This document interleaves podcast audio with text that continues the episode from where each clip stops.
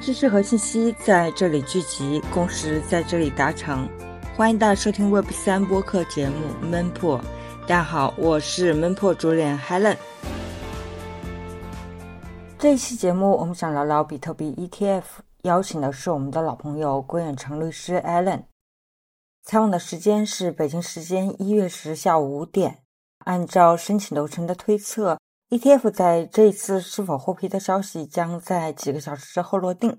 那尽管艾伦一直跟我说他相信 ETF 一定会通过，但是在十号的早晨，美国 SEC 的推特账户爆出乌龙，他们事先发布 ETF 获批的消息，然后再出面否认，说是黑客攻破了他们的账户。因此，在靴子正式落地之前，我和艾伦都陷入一些猜测。猜测这样的事情为什么会发生，但在几个小时之后，SEC 还是宣布他们批准了比特币 ETF 的消息。这也意味着加密货币正式迈入一个新的时代。因此，在那天，我身边行业里的每个人都非常开心和喜悦。而一直不认可加密圈的 SEC 主席 Gary Gensler 则发布了一篇声明。他在这个声明里几乎每句话都在表达。自己并不想批准这个 ETF，但是不得不批。可以说，这篇声明充满了与新世界为敌的无奈和愤怒。那无论如何，我想现在我们值得花一些时间去听听 Allen 给大家普及什么是 ETF，以及 Allen 他通过公开文件能够看到 ETF 此次争取获批的艰辛过程。Hello，各位听众朋友，大家好，我是大家的老朋友郭律师，打口叫 Alan。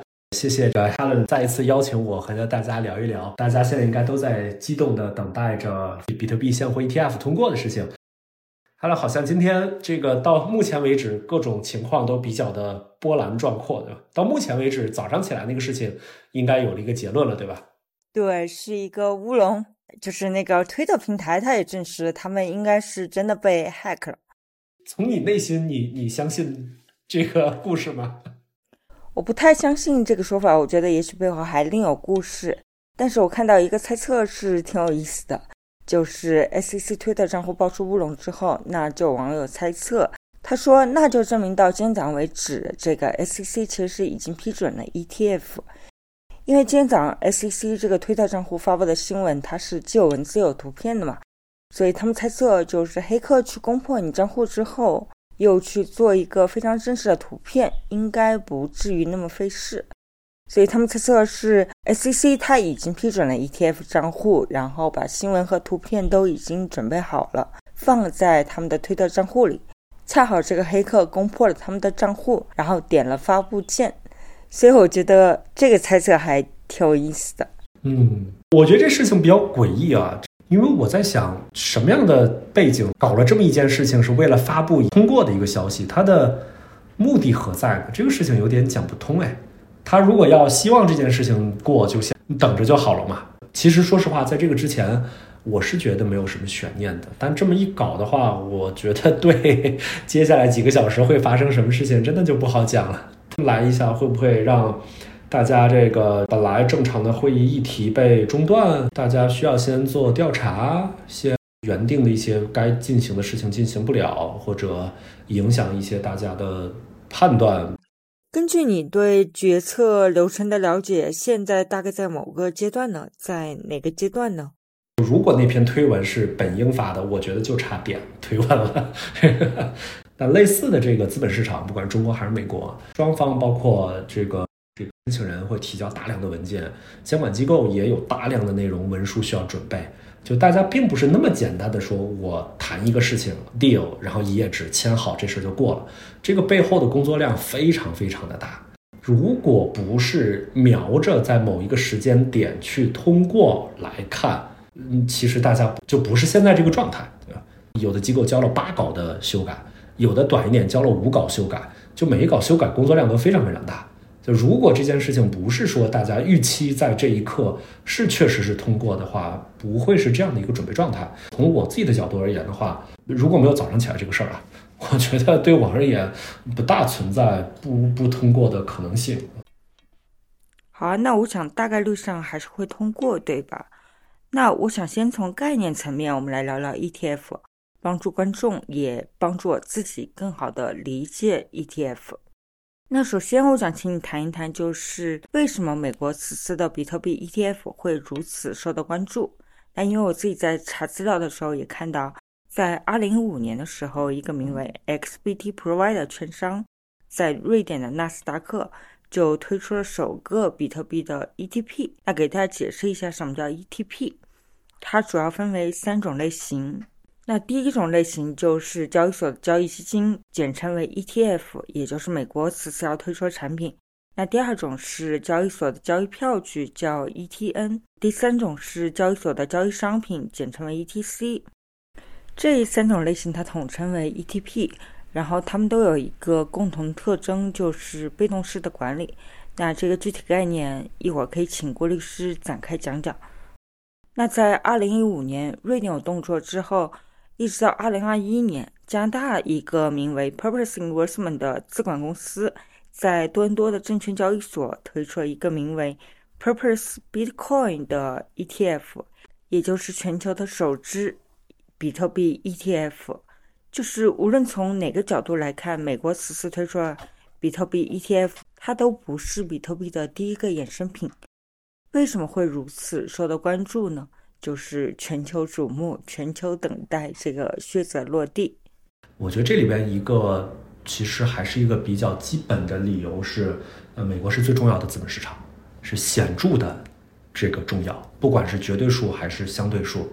稍稍量化理解一下了，我我也刚刚查了一下资料，就是截止到今天这个时间点了，那我们以这个全球的股票的市值来看了。一百多 trillion 就是一千多万亿，那美国一个市场占了百分之四十二，就是四百六十万亿美金。那相较第二、第三，差不多中国的市场和我们大 A 了，和欧洲包括日本，就是这个百分之十左右。也就是说，美国基本上占了一半了，对吧？你当然包括港股的市场。包括欧洲的一些资本市场，包括我们中国的市场，有相当一部分资金其实也是美国的投资者，对吧？就即便是中国的这些，所以从资本市场维度来讲的话，美国肯定是一个最大最大的一个最重要的一个资本市场。它如果在美国的这个发行一宗可公开交易的产品，和在其他市场上面发行，完全影响的量级和意义也是不一样的。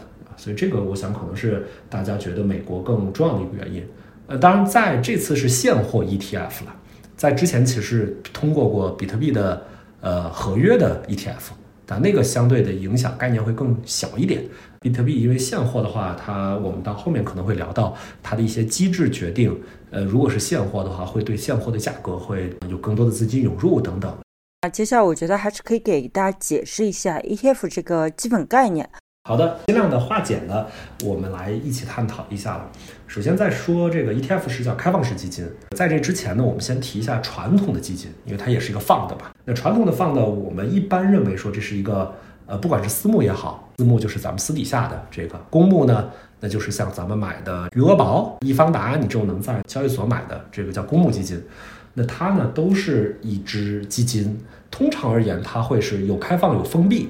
但一般而言的话，是我们作为投资人，我们把钱给到基金的管理人，基金的管理人有基金经理帮我们打理这些钱。比如说，他拿着这些钱去二级市场炒股，按照他的对股票的选择，选择一些具有价值的股票，挣了钱之后给我们的投资者来。分红也好，或者让你的净值变高，这是二级市场的基金。那一级市场的基金呢？它可能你把钱，比如说我们五个朋友，大家共同出一些钱给一个管理人，这个人拿着钱去一级市场，比如这个投最早期的美团，对吧？投最早期的摩拜，最早期的 OpenAI，它上市了之后，我们也跟着分钱。这是比较传统的这个基金，一般是相对比较封闭的，它要经过一个募集、投资、退出这样的一个期限。呃，其实我的本职工作就是作为早期的 PVC 投资的律师，所以这个这是我们一直在做的。呃，ETF 一个最大的一个差别在什么呢？呃，当然不同的人的看法可能不一样了。说它最大的差别，从我的角度来看了，我觉得它最大的差别是一个被动的一个管理的一个概念。怎么来讲呢？就是它相较于其他的基金，ETF 基金它的基金经理啊，并不需要每天坐在电脑前面操作。它并不需要买这个卖那个来让它的价值变好，它只需要跟踪它的底层资产就可以了。比如说沪深三百，那一只沪深三百的 ETF 基金，这个投资经理就会按照沪深三百的比例把这些成分股全买进来，他就接下来就不操作了。那如果这这个沪深三百的指数升高了，那你的 ETF 的价值就升高了。同样的，标普五百也是一样的。那同样的，黄金的 ETF 也是一样的。这个 ETF 就是追踪它的底层资产的价值，啊，它就不再做别的操作了。它并不做高抛低吸。比如说，我是一只黄金 ETF，我的这个基金经理觉得最近黄金价值极低，我就大举买入黄金，然后等未来黄金高点的时候我抛掉，这么有利润，大家挣这个。它不是这个操作概念。它就是追踪黄金的价格，你只要买进去了，它就永远持有着这个黄金，直到这个它涨了，那就涨了；如果跌了，你的价值就跌了。那这就是 ETF 最大的差别，它盯紧了底层的资产。这里边大的逻辑是什么？应该是我可能记得不是特别清楚了，应该是这么一说就上世纪了，一九八零年代左右，大家发现其实很多主动管理的基金经理，他其实。跑不赢标普五百，有时候很高的管理费，将近百分之一个点、两个点一年。那这个时候，我们有没有可能设计一种说，但是你让你一个个人了，让你自己按照标普五百把这五百只股票全买下来，其实不大现实的，对吧？那他就通过一个架构的一个设计，能够让你买这个 ETF 股票，你买一部分，那就代表了标普五百的成分股，你就放在这儿就好了。标普五百涨了，那你的价值就涨了。所以这是一个 ETF 的这个比较大的特点和状态了，它是跟踪底层资产的价值变化的，不需要额外操作，本质上就是一个通道。你通过了 ETF 买了这只 ETF 对应的底层资产，那它的好处是什么呢？你不需要选择个股了，看好这个资产你就买入，长期持有就好了，呃，相当于你买入了底层资产。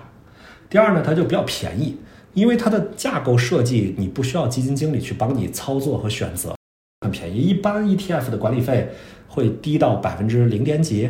比如你看最近有这个咱们的 BTC 的 ETF，呃是哪家呀？说前六个月都免费，之后可能一年也就百分之零点三、零点二，高一点的可能零点八，很低。还有另外一个好处呢，就是它比较方便。比如说黄金 ETF，你怎么投资黄金呢？就咱不能楼下金店买买金条，对吧？你买了放着也不方便。你卖的时候，他说你知道黄金，你如果买了实物，你去哪卖吗？中国银行，比如说你在中国银行买金条，我就去中国银行买。虽然我问你，但我也不知道怎么卖，所以我也没有买过。但你如果买的是黄金 ETF，你就在二级市场这个抛你的 E ETF 就好了，相当于你可以便捷的买到这个底层的资产，对吧？那黄金的涨跌，你依然可以享受到了。对你刚刚有提到两个概念，就是一个是比特币的现货 ETF，一个是比特币的合约 ETF。要不这两个概念也简单解释一下？这一次通过的是现货，它追踪现货的价格。当然，各家机构对于现货价格如何来计价稍有不同。从原理上来讲，应该是一致的，因为如果不一致的话，各个市场之间就有套利空间了。但它毕竟没有一个官方嘛。它不像那个纳斯达克会有一些什么标普五百，它本身就是发布指数的，对吧？本身有一个官方机构来发布这个指数是多少。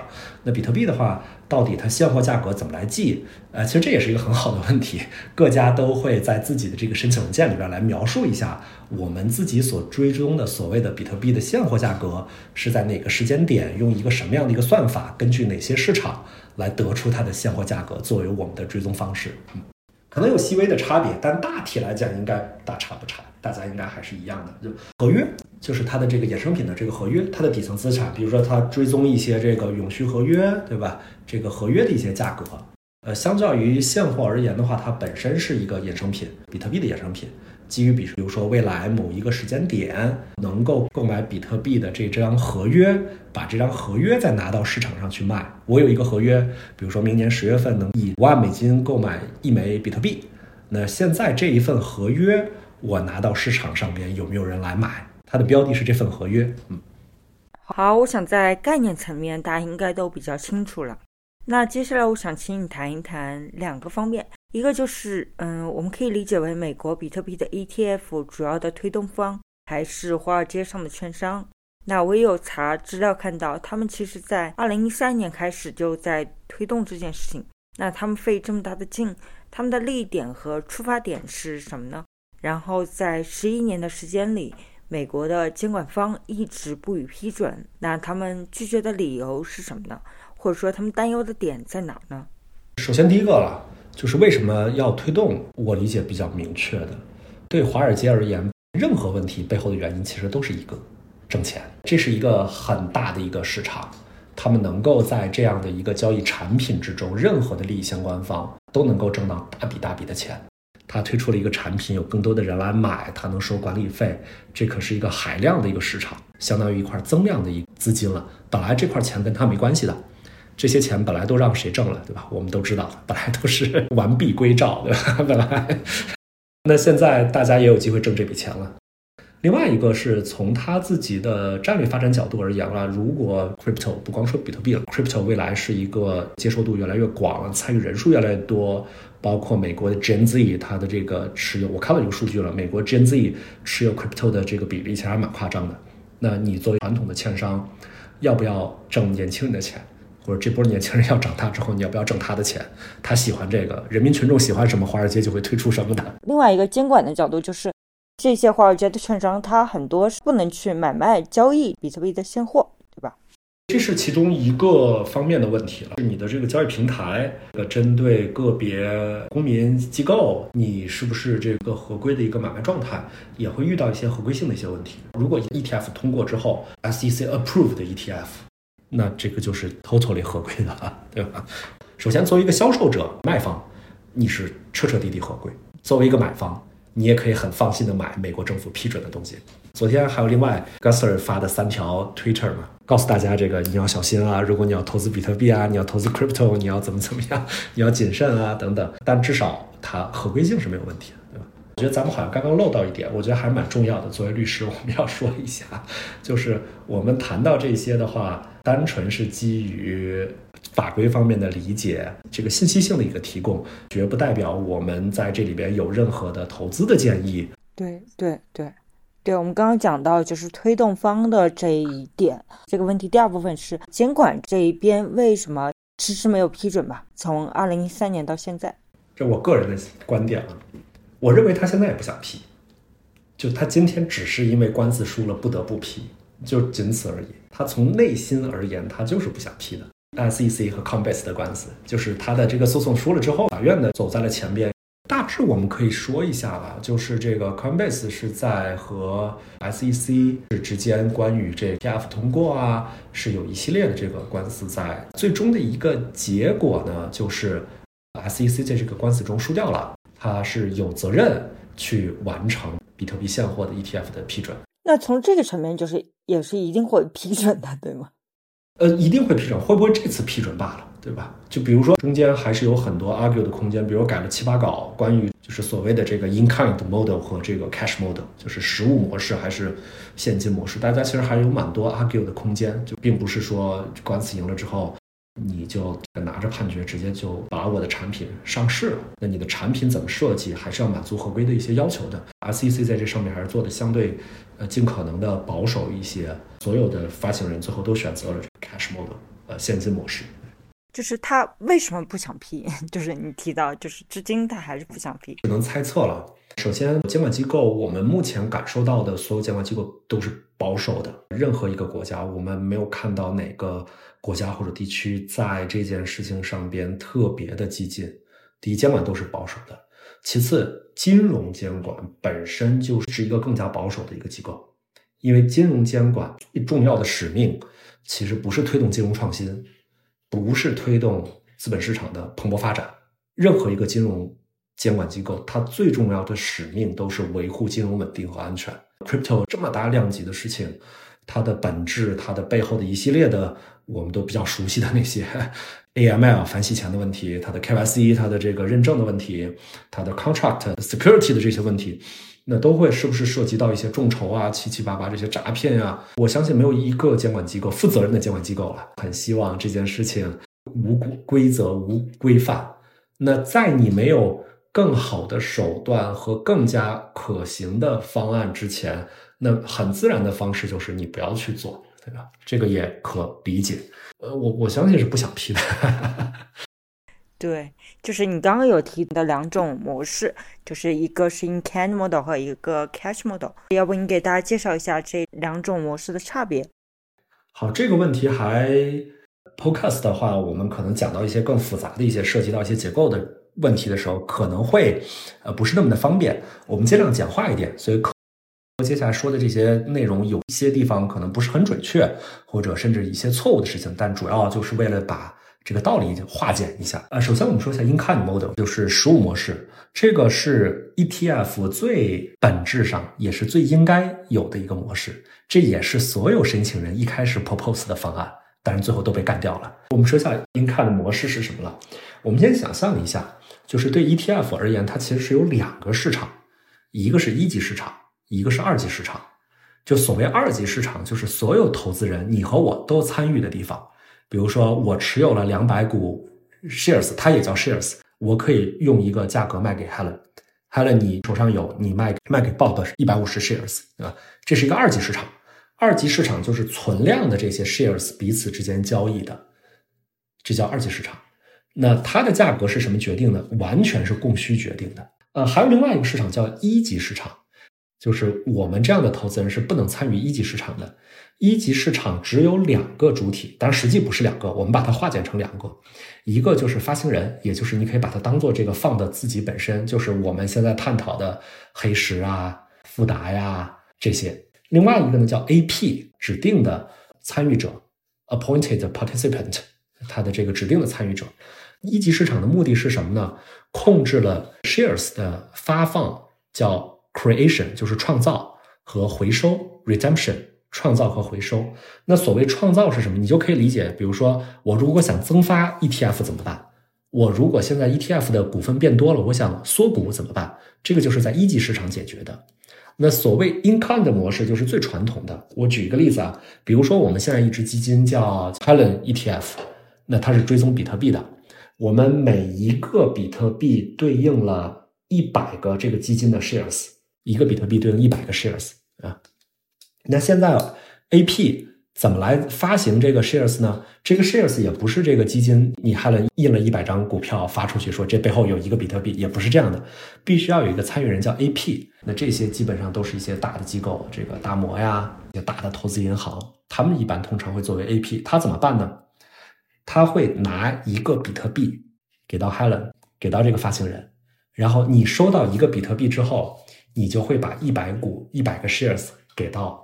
大摩给到这个 AP，这个就是所谓的 in kind 的实物，就是你们之间没有任何现金的交换，就是 AP 把比特币实物给到你。如果是黄金的话，那就是黄金实物；那比特币的话，就比特币实物。一比特币给到你，你给他一百股，他想赎回怎么办呢？那大摩在市场上只要买了一百个 shares，他交给你，你就给他一比特币，等于他就赎回了比特币。然后大摩拿到这个比特币也好，他拿到 shares 也好，他可以去二级市场去卖去，这个就是所谓 in kind 的模式。那回到咱们刚刚那个问题了，二级市场和一级市场的这个价格是怎么对应的呢？它怎么确保一百个 shares 就等于一个比特币的价值呢？它怎么实现呢？这个就很巧妙，它没有一个制度性的规定让它实现，它是通过市场的套利来实现的。我举个例子啊，比如说你这一百个 shares 的价格。是远远的高过一个比特币的价格，这个时候大摩会干什么事儿呢？大摩他就会从市场上买一个比特币，对吧？然后把这个比特币交给 Helen，交给 ETF 基金，然后你给他一百股，他拿着一百股去卖，这样他在市场上不停的买，对，他在去二级市场卖，对吧？他就可以把不停的买比特币，卖 shares，那这样的就把这两个价格给压平了，对吧？那同样的。如果是一百个 shares 的价格低于低于一个比特币怎么办呢？他反着操作，他从二级市场上边买一百股，然后交给 Helen，然后换回一个比特币，然后他在二级市场卖比特币。所以这里边又能听出两两件事情了。第一个就是通过 AP 在一级市场和二级市场之间的这个买卖股票、买卖比特币的操作，把一级市场和二级市场的价格能对平。另外一个能够看出一点，Helen 对你而言。你其实只无脑操作，你不挣这个差价的，对吧？就从你创立第一天为止，你挣什么钱？你只收管理费，你不挣比特币涨跌的钱。就是对你而言，永远都是一个比特币进来，一百股出去，一百股进来，一个比特币出去，对吧？就对你而言，涨跌你不管的，你只挣这个这个你持有比特币，比如说你整个池子，比如说有一个亿，那你收百分之零点五，那是多少？五十万，对吧？就是你就只挣这个钱。那通过这种方式，你的二级市场的股票价格其实就追上了这个比特币底层资产的价格。哎，这个所谓 incoin 在哪里呢？就是 AP 和你 issuer ETF 之间和 fund 之间的交易跟钱没关系，就是拿拿比特币换股票，是物和物的交换，所以这就是实物模式。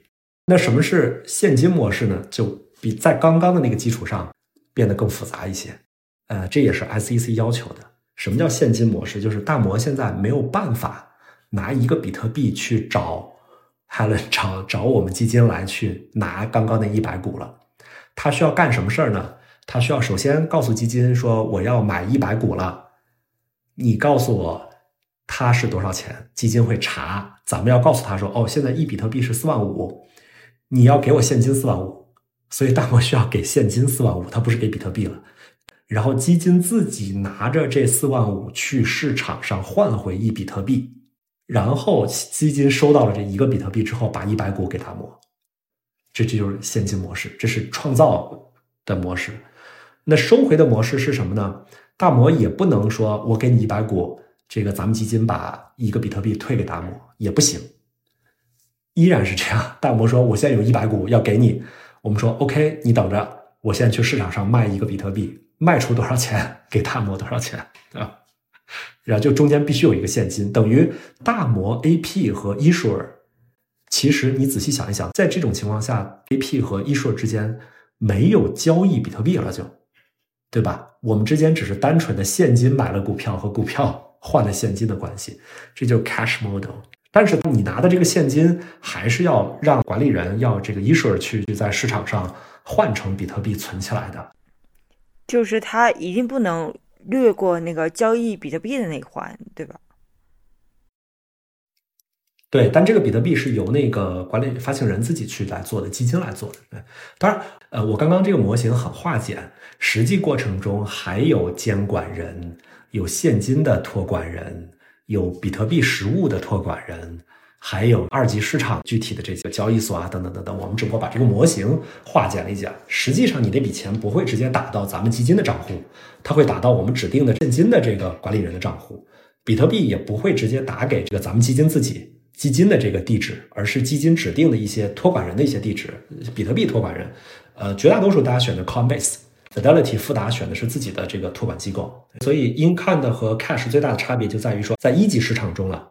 A.P 和发行人和基金之间到底交换的是是实物还是交换的是现金？刚刚提到就是这些券商，在第一稿的时候，可能他们都希望去推动 In-kind 模式。那为什么他们希望推动实物模式？那为什么监管它又要坚持现金模式？嗯，OK，首先为什么要坚持实物模式？这个是最最清晰也最简单的，对吧？我们不需要那么复杂的，你刚也听到这个有 cash 进来太复杂了，对吧？比特币这个是直接流转，这个简再简单不过的，对吧？这第一，这是结构最简单。第二呢，这个也本身就是 ETF 的本意了，对吧？它本身 ETF 都是这么操作的。呃，实际上这个它有一个专业的名词，这个 shares 叫 basket，就是那一批 shares 的叫 basket。现在的话，Fidelity 它的一个 basket 是两万五千 shares，每一个 share 应该是四百美金，所以它一个 basket 应该是一 million。一百万美金，至于对应多少比特币，要看它哪天发。就说这个一百个 shares 对应一个比特币，对吧？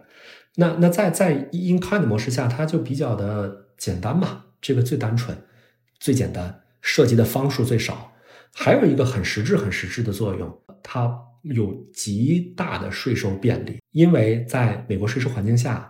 站在基金维度，认为没有发生任何交易，简单的一点理解了，就认为说一买一卖没有发生，你不需要对买卖的差价交税啊，你只有到最终某一刻的时候才需要交税，所以这个中间等于免税的一个状态。但如果你是 cash，你可以想象一下，我们的比特币买入有一个价格，卖出有一个价格，那差额就是所得嘛，对吧？所以在英康的模式下，别的基金的这个管理费是可能一点五两个点，那 ETF 的管理费才有零点几嘛，这才是它零点几的原因嘛，就是它省环节、省流程、省 省税，所以它才会变得比较比比较有优势嘛。我看好像大家应该是在前期都还是蛮坚持的。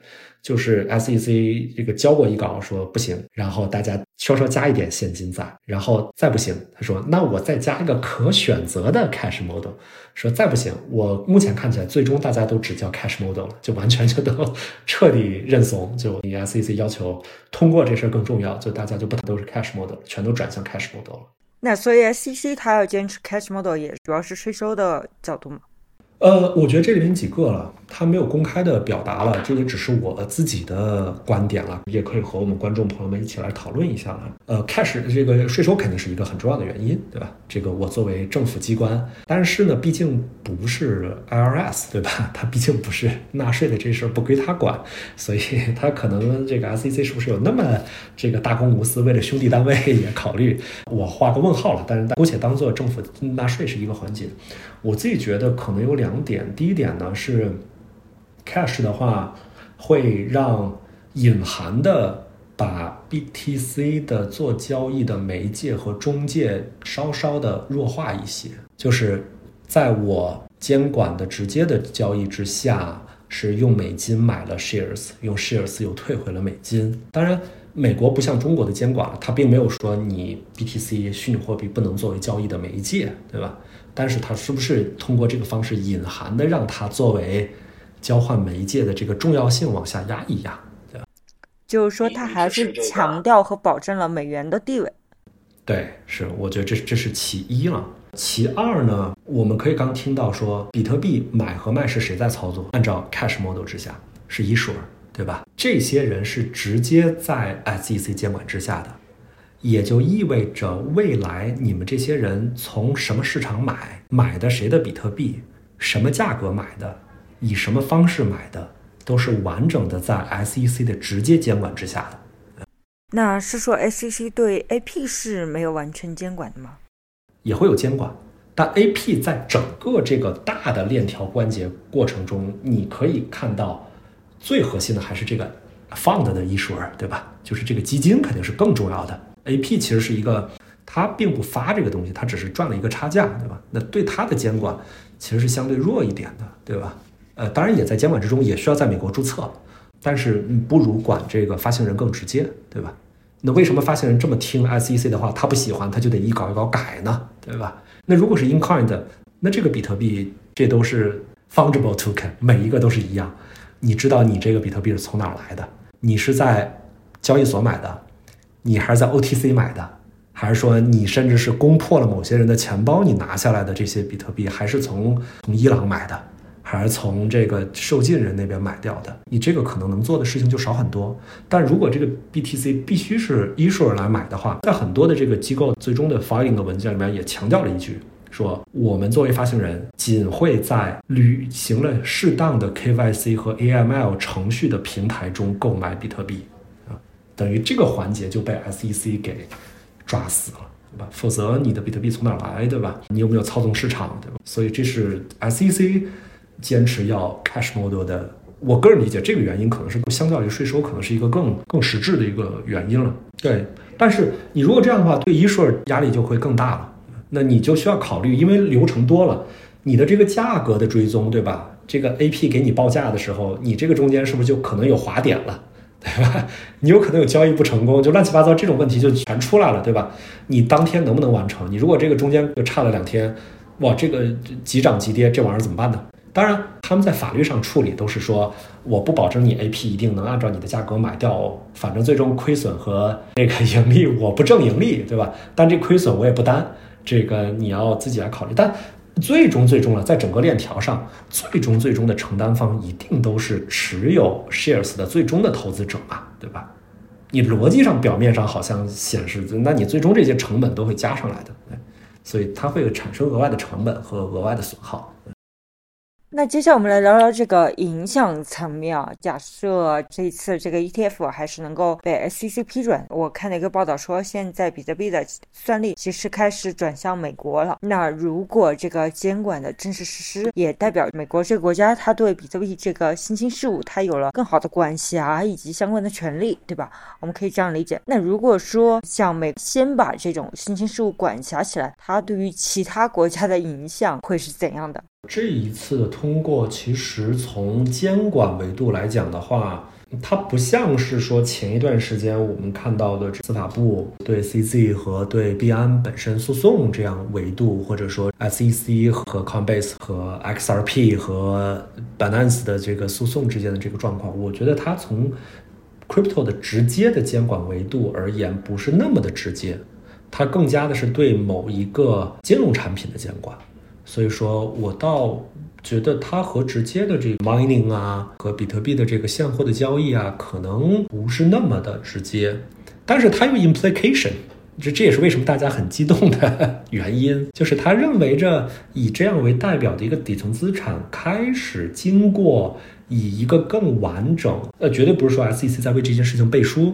或者说大摩为这件事背书，而是说这样的一个本来仅仅是偏币圈的资金的内部流转的一件事情，以一个更加满足、更加符合传统金融监管的程序要求进行所有的风险的披露，进行结构的说明，以一个更结构化的方式来正式的向市场来推广。这件事情本身的意义，我认为从监管，如果认为这是监管的话，这个认为监管意义更大。举一个稍稍具体的例子，比如说你曾经可能是很长一段时间，我们不能看到任何关于 crypto 的广告的，曾经有过了，但那些人都被诉得七七八八了，对吧？这个之前没抓，最开始的时候肯定嘛，但大家来不及反应。但现在你已经不大能看得到 crypto 相关的广告了，但是你现在已经可以看到。比特币现货 ETF 的广告了，对吧？为什么呢？如果批准之后，这是一个合法的美国的产品，那它就可以讲了。那我也可以讲 ETF，就像咱们在电梯上面看到的，什么某某管理人管理的某只基金自设立以来，什么上涨了百分之五十，这个三年。这个上涨了百分之八十，战胜了百分之九十九的这个主动管理基金。当然底下会有一行小字了，过去的业绩不代表未来的这个收益预期，但至少这些都是可预期的。它的这个影响力会摆到前面，这会从一个偏向某一个社区的事情，变成以一个更，呃符合传统的视角的角度来向大众推广的安排。嗯嗯嗯嗯，假设 ETF 它通过，对于比特币生态会有什么样的影响呢？我自己觉得两个意义了，第一个是政治上的意义，我们刚刚已经讨论了一些了，对吧？因为这是相当于比特币这个圈子在至少在美国在金融机构里边变成了一个更加监管认可的一个状态啊，就这件事情是一个正式的一个意义。这是这是第一点了，就本来只是这个个别的圈子能够看到的一些先锋的人士，圈子自己觉得是先锋人士了，在老百姓眼中可能是一些这个奇怪的人士，或者说 这个甚至觉得有些不良目的的人士。通过之后的话，至少这是一个合规的一个产品，而且是经过这么多机构，对吧？经过监管机构，经过这么多交易所，这么多传统的金融机构，这么多大银行。一系列大家共同努力完成了一些流程，向市场推广。这个的话，让大家本身的这个政治上的声明的意味是非常非常重的，对吧？那这是政治上的意义。那当然，经济上的意义可能就更大了。当然，不同的人测算不一样了。第一点，具体量化，我看到大家目前有不同的说法。呃，未来会有多少增量资金能够走进来，对吧？比如有有一个模型了，是说美国现在全国的。美国的资产管理的规模是在四千四百八十万亿，比如其中的百分之十，那就是四十八万亿，或者百分之一，那就是四万八千亿美金。这个当然具体模型做的不一样了，会有一些更多的增量资金走到这个市场中，而且这个市场正好你最开始问的那个问题和期货最大的差别是什么？这笔钱按照咱们刚刚的说法，A P 是要拿着这笔钱在在市场里边去买现货的，对吧？这笔钱是要投到这个市场中的，对价格会有影响。这是一个直接定量的影响。另外一个影响就是，我正好今天中午和一个做传统的美股的基金的朋友在聊天，呃，当然他跟 crypto 一点关系没有。我说，如果通过了之后，假设现在说需要你买的话，有难度吗？他说没有任何难度。如果通过了，对他而言，他就是立刻，只要他愿意买，他立刻就买。我说你需要和你的 LP 汇报吗？他说看具体基金的这个要求。但对他们基金而言，他不需要。比如说，他只要决定把他的百分之十的头寸开给 BTC ETF，他直接就进来就能买了。这个就是让那么多机构，不管是从投资人的角度而言，还是从这些管理人的角度而言，他能够合法合规。本来的话，我想他即便想买，他是没法买的。他怎么和自己的投资人交代的？你把钱给他了，他告诉你，虽然你挣了钱，你告诉他说，哎，不好意思，其实我挣钱不是因为买了苹果，我是买了，我给你买了二十个比特币，这个他他没法交代。就现在叫说我买了一个这个公开市场交易的一个叫 BTC ETF，最终这支产品挣了很多很多钱，对他而言这就是非常简单的事情，所以从经济上而言会是一个正向的一个影响。所以从市场的角度来看，就谁应该是会推高 BTC 的价格。这个说话就要审慎一点。从理论上来讲，因为你有增量资金进来了嘛，理论上来讲会这个增加需求嘛。哎，你谈到这儿，我想起一个很有意思的一个事情。你想不想听一下传统金融机构认为比特币的价值在哪里？Fidelity 富达，他列了四个。第一个，我相信他是这四个理由是有先后的。第一个就是在可交易的市场，供给与需求，这是传统的微观经济学的要求，供给曲线和需求曲线，这是第一个价值，对吧？第二个价值就是大家对比特币作为 store value。这个价值储存工具的认可程度，这是第二点。第三点，以比特币作为交易媒介的数量。第四个是比特币网络中发生的 P to B 的交易的数量。他认为是这四个是比特币的价值。在 among other things，在其他之间，他认为比较重要的是这四个。好像也没有问题。好像是没有问题，对吧？和我们的理解也是一致的，对吧？对。所以你会想，他的这些是正式的法律文件，他要对他申报稿负责任的。就当然他也会披露一些风险。那这些就是说，比特币从一个小的圈子到一个更传统的一个金融，按照传统金融角度来讲，他在审视这件事情，他会给出很多的经过像类似刚刚那样的问题，他都要认真的发表意见，他要描述。那这些要经过审批，当然不叫他不审批，其实并不是审批你这句话对不对了，但是你是要对这句话负责任，作为你的申报文件中的一部分，并作为向公开参与这个交易的投资者声明的一部分的啊。我知道你有去仔细研究这些申请文件，就是除了你刚刚提到这个，还有没有一些其他有意思的事情？比如说我刚刚说的那四点的话，其实大家不要把它理解成这个文件是一个商务宣传。告诉大家这个 BTC 有多好，比特币网络有多好，Crypto 有多好。其实关于 Crypto 有多好，也就这几句话。然后它更多的是这玩意儿有多大的风险，risk factors 披露的会更多。这是从法律维度来讲的了。它需要做做免责嘛，它需要披露。它它里边大概有些比较有趣的，他认为比较大的风险，呃几个大的类别啦。一个是基于 digital assets，就是数字资产本身的风险，比如它的波动过大啦。历史比较短了，中间也发生过一些不好的事件了，FTX 三件，对吧？就各种各样的这些事情。这第二个，他认为比特币网络本身的一些风险，创立的时间短啦，BTC 的这个技术是不是最好的呀？常说的那个不可能的三角，包括 fork，他也都很很认为作为一个风险。到底如果在分叉的时候，软分叉、硬分叉，然后分叉的时候共识怎么办？包括矿工是不是未来收益变低的时候，会不会矿工参与度会更低一点？然后挖矿在各个国家会不会因为一些环保的问题逐步被禁止？包括提示在一些国家过去、现在以及未来有没有可能认为持有 crypto 本身就是一件违法的事情？这是关于 BTC 的一些那些风险的披露，还是非常非常多。这块是更披露的更多的，很有趣。对，然后包括一些这个，比如说共识，对吧？大家如果没有办法形成共识，那怎么办？包括它没有一个中心化的一个团队去维护这个软件里边源代码里边出现 bug 怎么办？核心的团队现在大家是没有经济利益，逻辑上没有经济利益，它的积极性能不能保证？但其中有一个我觉得最逗的，灵魂人物如果离开了，对这个这条链的价值的影响，他举了例子了，就说比如说如果这个 V 神要怎么样了，是不是对 ETH 很大的影响？但我觉得这对 BTA、BTC 不是坏处，是好处。对于比特币来说，更大风险可能是核心人物突然出现，然后证明他自己是中本聪，对吧？它出现了才是极大的一个风险，对。包括前两天赛博上香的那个事情，币安转了二十七个比特币到这个中本聪的第一个地址里边。我觉得聊到这儿还是要讲一下，这个我们刚刚所有聊的这些都是美国的这个监管市场。这个如果我们的听众是位于其他的这个司法管辖区域，除了美国本身的批准以外，你个人的一系列的投资，不管是在本国境内还是在本国境外，你是需要满满足本国的合规的特殊的安排的，对吧？当然，我们可以展望一下未来会不会有一些啊？当然，我觉得不会了，逻辑上有可能。我们以比特币现货 ETF 为底层资产的一些基金，人民币的一些基金，可以的嘛？因为你现在到标普五百的基金嘛，你其实是买了一只中国的一只基金，然后这个基金底层是投到标普五百的 ETF 上面嘛，所以现在我们也是可以做的，对吧？比如你也可以买越南的股票，对吧？你也可以去买这印度的股票，呃，你并不需要在印度开户，你可以在中国的券商。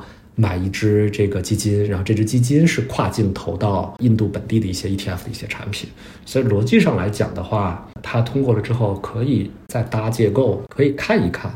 但我觉得通过的可能性，没没有人敢干这个的。好啊，那今天就聊到这里。好，我想我们的问题也聊得差不多了，那今天就聊这里，谢谢 Allen。好的，谢谢哈了聊得非常开心。好的，也谢谢大家的时间，我们下一期节目见。